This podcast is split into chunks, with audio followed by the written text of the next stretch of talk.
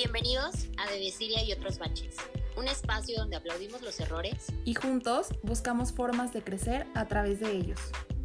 Yo soy Paola Rivera. Yo soy Lizeth García. Y yo soy Carla Hernández. Y este es el behind the scenes de Vivir. Hola, ¿cómo están? Bienvenidos al episodio 6 de este su podcast de Decir y otros baches. El capítulo de hoy decidimos titularlo ¿Qué tanto estás dispuesto a exigirte? Y antes de comenzar me gustaría darle la bienvenida a Danae, el nuevo, el nuevo miembro de nuestro equipo. ¿Cómo estás, Ana? Un gusto tenerte aquí. Hola, ¿cómo están? Bien, perdón. Bien, muchas gracias y me alegra mucho estar aquí eh, agradezco mucho la oportunidad y espero poder que me conozcan un poco más y conocer también las ideas que tienen ustedes. Claro que sí. Bueno, em, el episodio de hoy decidimos titularlo de esa manera en base a un video de Daniela Correa, no sé si algunos ya la conozcan, es una facilitadora de Access Consciousness y en uno de sus muchos videos nos platica una historia de su hija cuando estaba chiquita y se fueron de viaje a la playa. En ese viaje la niña vio un nado con delfines y bueno, pues ya saben, ¿no? Supongo que cuando estás chiquito como que sí es algo muy, algo que es bastante grande y pues padre hasta cierto punto. Y la niña le dice a su mamá, a Daniela, que quiere nadar con los delfines. Pero en este viaje, Daniela nos cuenta que llevaba el dinero contado. O sea, tenía como que los gastos exactos y no tenían como gastos extras contemplados. Pero fue tanta la insistencia de su hija que, pues bueno, como que comenzó a hacer llamadas para el banco y pues ver como la manera en la que podía como que darle ese gusto a su hija.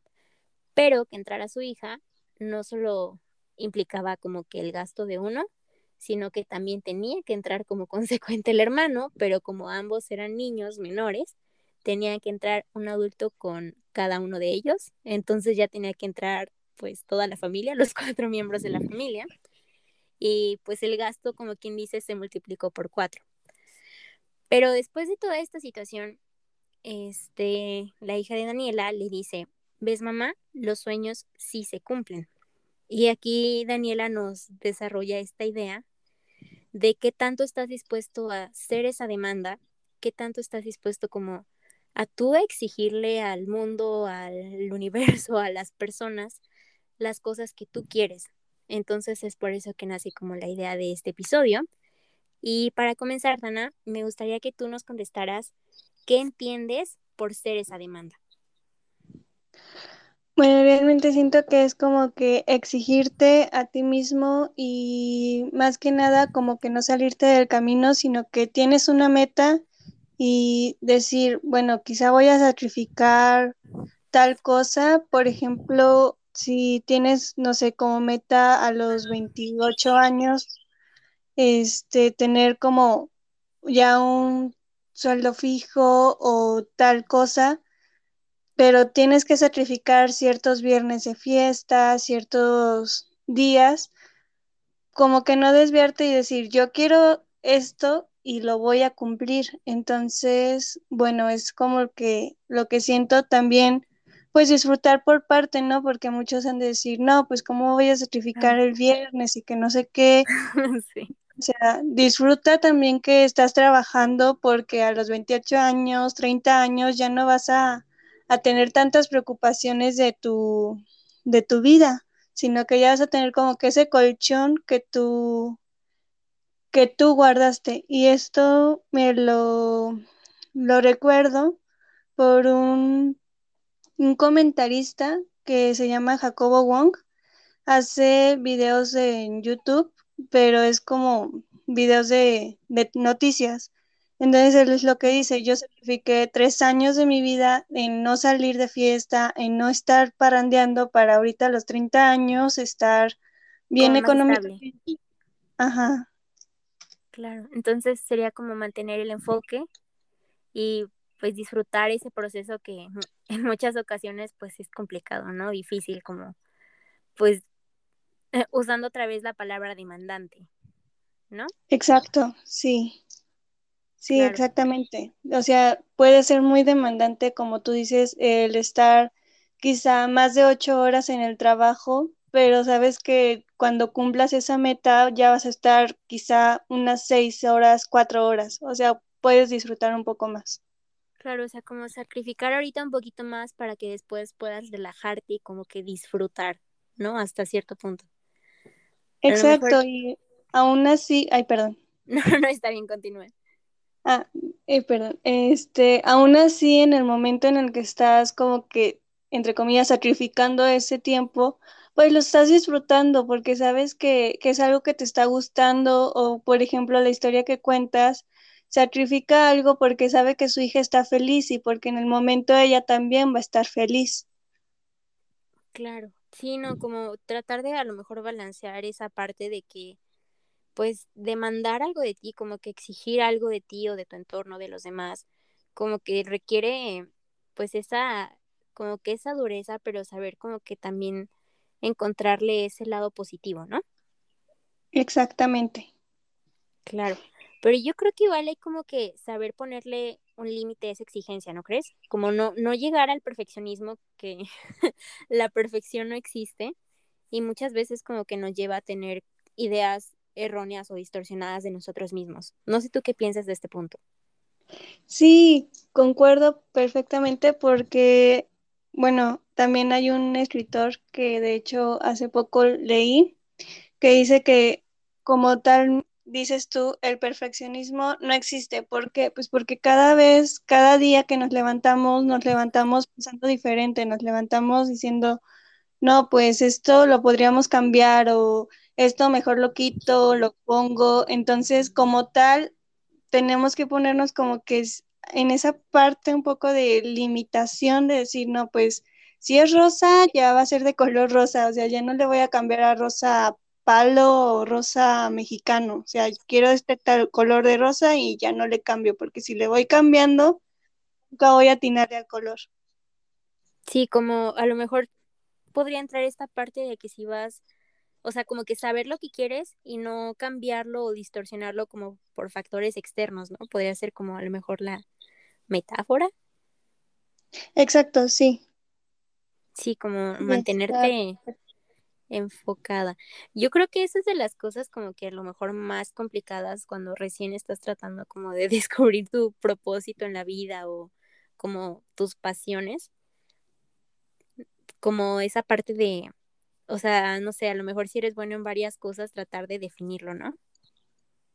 Sí, definitivamente, porque, o sea, a veces dices, puedo ser bueno en muchas cosas, pero ¿qué es eso que te gusta y también eres bueno? Sí, como esa, esa combinación. Y aparte añadirle eso que nos dijiste, que tiene que ser divertido, disfrutable, o sea, tiene que ser algo que, que sea como ligero para ti. Sí, porque imagínate si está muy pesado, no sé, por ejemplo, que un músico que es cantante y disfruta mucho cantar y que de repente lo pongan, no sé, a, una sala para hacer administración, sería muy, muy pesado para alguien estar así. Sí, o sea, es como de, o sea, naciste con ese talento, naciste con esa habilidad y como que ignorarlas es como, pues, ignorarte a ti mismo, ¿no? Ignorar parte de tu esencia también. Sí, exactamente, porque, o sea, no puedes estar haciendo algo que te vas a estar pesado, que vas a estar todo el día agotado cuando dices, no, pues yo, yo quisiera estar haciendo otra cosa y disfrutarlo y estar feliz. Sí, sí, fíjate que ahorita que estabas diciendo eso me acordé de, de un ejemplo que di en mi cápsula de la semana antepasada, este, sobre Michael Jackson. En, ese, en esa cápsula hablé sobre los como los deseos del ego y los deseos del corazón, y la diferencia de como cuando este Michael Jackson estaba en el escenario, literalmente brillaba y cuando estaba como en una entrevista, hasta cierto punto parecía que no tenía ángel. Entonces, no sé, como que me resuena mucho ahorita con lo que, con lo que nos, o sea, nos estás compartiendo de que si un músico que nació con ese talento lo pones como para un área administrativa, pues obviamente no, no va a explotar su potencial y no va a poder como también contribuirle a los demás porque no es como su, su pasión, su área, su talento. Exactamente. Y sí, también de hecho ahorita que lo estaba diciendo me acordé de la cápsula y dije, ah, pues sí, lo relacioné mucho. Como 10 ejemplos, sí, como que se, vienen a la mente las cosas. Sí. Oye, ¿y tú crees que como que esa demanda o lo que vimos en el ejemplo de, de la hija de Daniela pueda considerarse un capricho? No creo que sea tanto un capricho, sino más que nada como que un deseo, o sea, de querer hacer o tener algo y sabes que en el fondo es posible. Por ejemplo, aquí es el ejemplo de una niña, pero a veces decimos, ay no, los niños pues son muy imaginativos o son muy este, fantasiosos. Sin embargo, no tomamos en cuenta que a veces los niños tienen una capacidad enorme de ver las cosas y esta niña tenía quizá la visión de decir, mi mamá sí puede, mi mamá sí lo va a lograr, mi mamá sí puede cumplir tanto sus sueños como me puede ayudar a cumplir los míos. Entonces siento que no es tanto un capricho, sino el querer y saber que se pueden cumplir esos sueños. Como es más convicción entonces.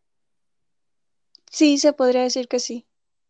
Ay, me, me, encanta que digas eso, porque yo cuando, bueno, estaba como que viendo el video y estábamos tratando de desarrollar la idea, como que a mí sí me cruzó por la cabeza que podría como que considerarse un capricho, pero ahorita que, que me compartiste eso como que me gustó mucho, como más, más que sea como convicción que capricho, porque un capricho pues podría considerarse como ya algo que te, que te lleva a lo mejor a un berrinche y ya no es como que tanto un deseo, sino como algo más para tal vez satisfacer al ego, ¿no?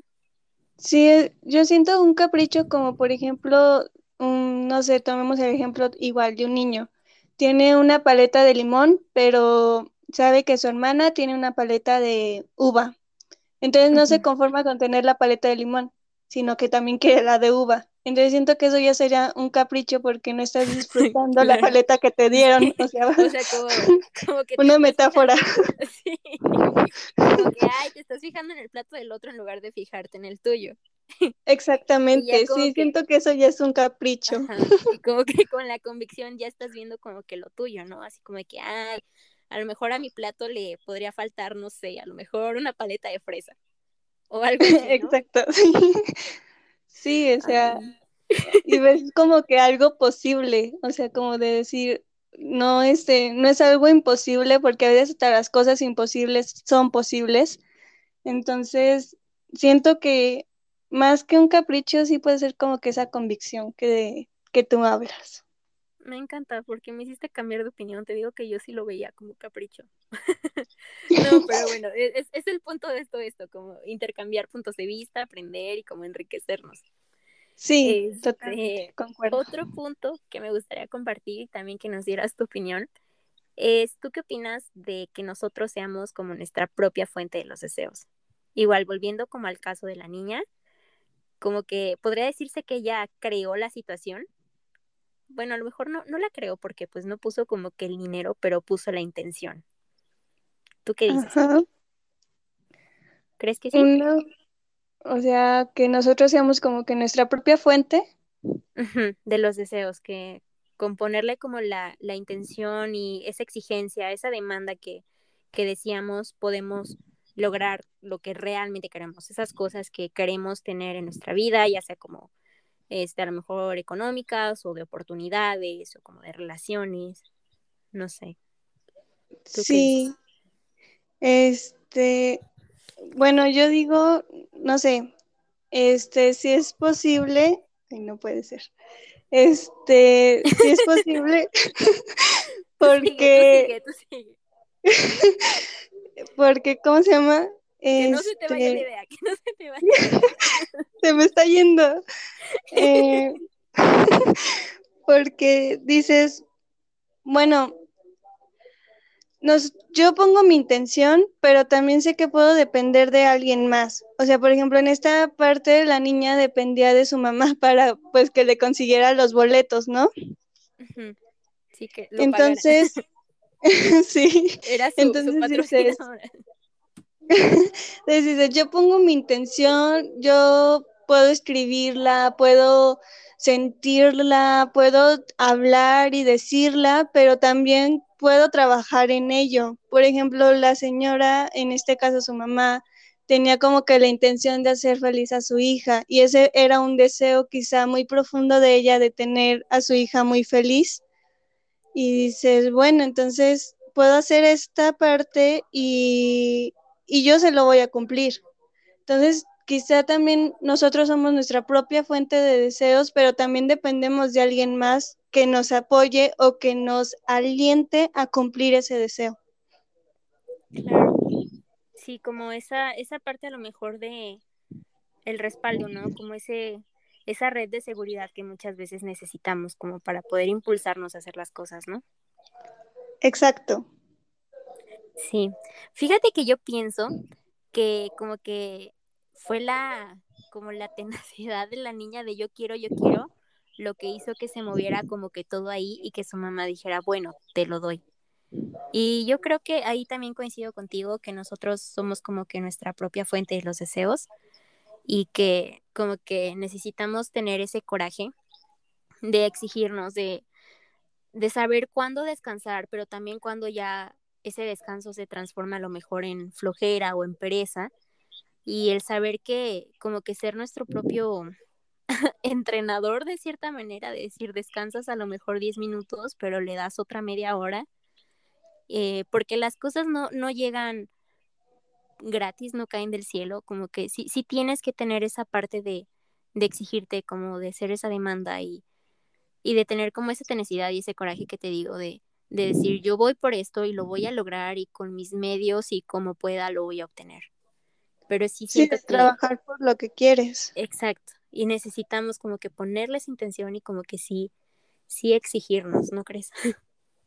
Sí, o sea, estoy de acuerdo contigo y, por ejemplo, este, este semestre me, me pasó algo que, que pues sí es cuando dices, pues tienes que trabajar para poder conseguirlo, porque, por ejemplo, en esta parte fue como de tienes que sacar cierta cantidad de piezas o así. Y es como, pues, ¿cómo le voy a hacer? Pues a planearlo, pero porque quiero sacar todo, porque quiero hacerlo.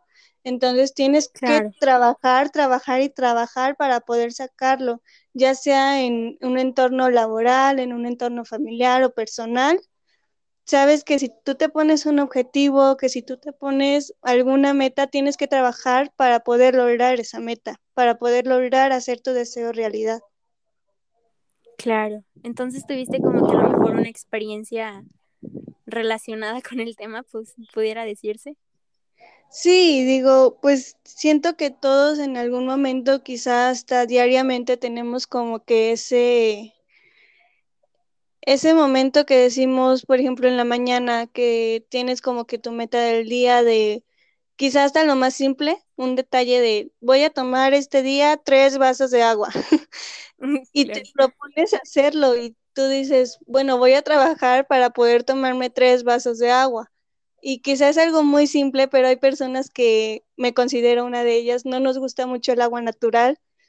Entonces, tomamos un vaso de agua natural y ya cuando tomamos tres vasos de agua es como que, bueno, ya cumplí mi meta de hoy de tomarme tres vasos de agua. No, sí, es que sí, sí es importante. Yo, todas las metas, yo creo que no, no hay como que propósitos chiquitos ni grandes, son igual de importantes porque pues te contribuyen como a ese crecimiento personal, ¿sabes? Digo, es, es, volvemos a que todo es un trabajo mental y tú determinas qué tan tan lejos llegas o no. Sí, claro, como hay metas cercanas, como hay metas lejanas. O sea, por ejemplo, si alguien quiere irse de viaje, sabe que tiene que trabajar para poder sacar su pasaporte, sacar dinero y poder seguir. Claro, sí, como que todos esos detalles que, que muchas veces no se ven. El famoso iceberg, no sé si, si has escuchado esa analogía, pudiera decirse de que ves nada más lo de la punta, el éxito, como que el lado bueno, pero como que no ves todo lo que hay detrás de eso, sacrificar horas de sueño y no sé, a lo mejor lo que decías, dejar de lado ciertas fiestas o ciertas reuniones. No sí, exacto. de hecho, hay como que ciertos este, imágenes graciosas en redes sociales, ¿no? Que de repente te sale como, no sé, un ejemplo desde la película, ¿no? Y el iceberg chiquito, pero detrás de todo el iceberg abajo viene que todo lo que viene en un libro. Entonces es como una metáfora de lo que haces. Claro. No, me encantó, me encantó esta plática que, que tuvimos hoy. Este, me encantó poder introducirte a la audiencia, nuestra nueva miembro. este, igual ya como que manera de, de, conclusión, recordarles a la audiencia que nos sigan en las redes sociales. Tenemos cápsulas de lunes a viernes. Eh, la cápsula de nuestra invitada de hoy es justamente los días martes, para que se vayan a dar una vuelta. Y igual no se, este, no duden en mandarnos mensajes, como que temas de que quieran que toquemos aquí. Ya saben que este espacio es de ustedes. Y me dio muchísimo gusto tenerte con nosotros, Dana. A mí también me dio mucho gusto, disfruté mucho esta plática y, y, espero que a ustedes también les haya gustado y que se hayan informado un poco más, que se hayan divertido o relajado y pues muchas gracias. Claro, nos vemos en la próxima. Hasta luego.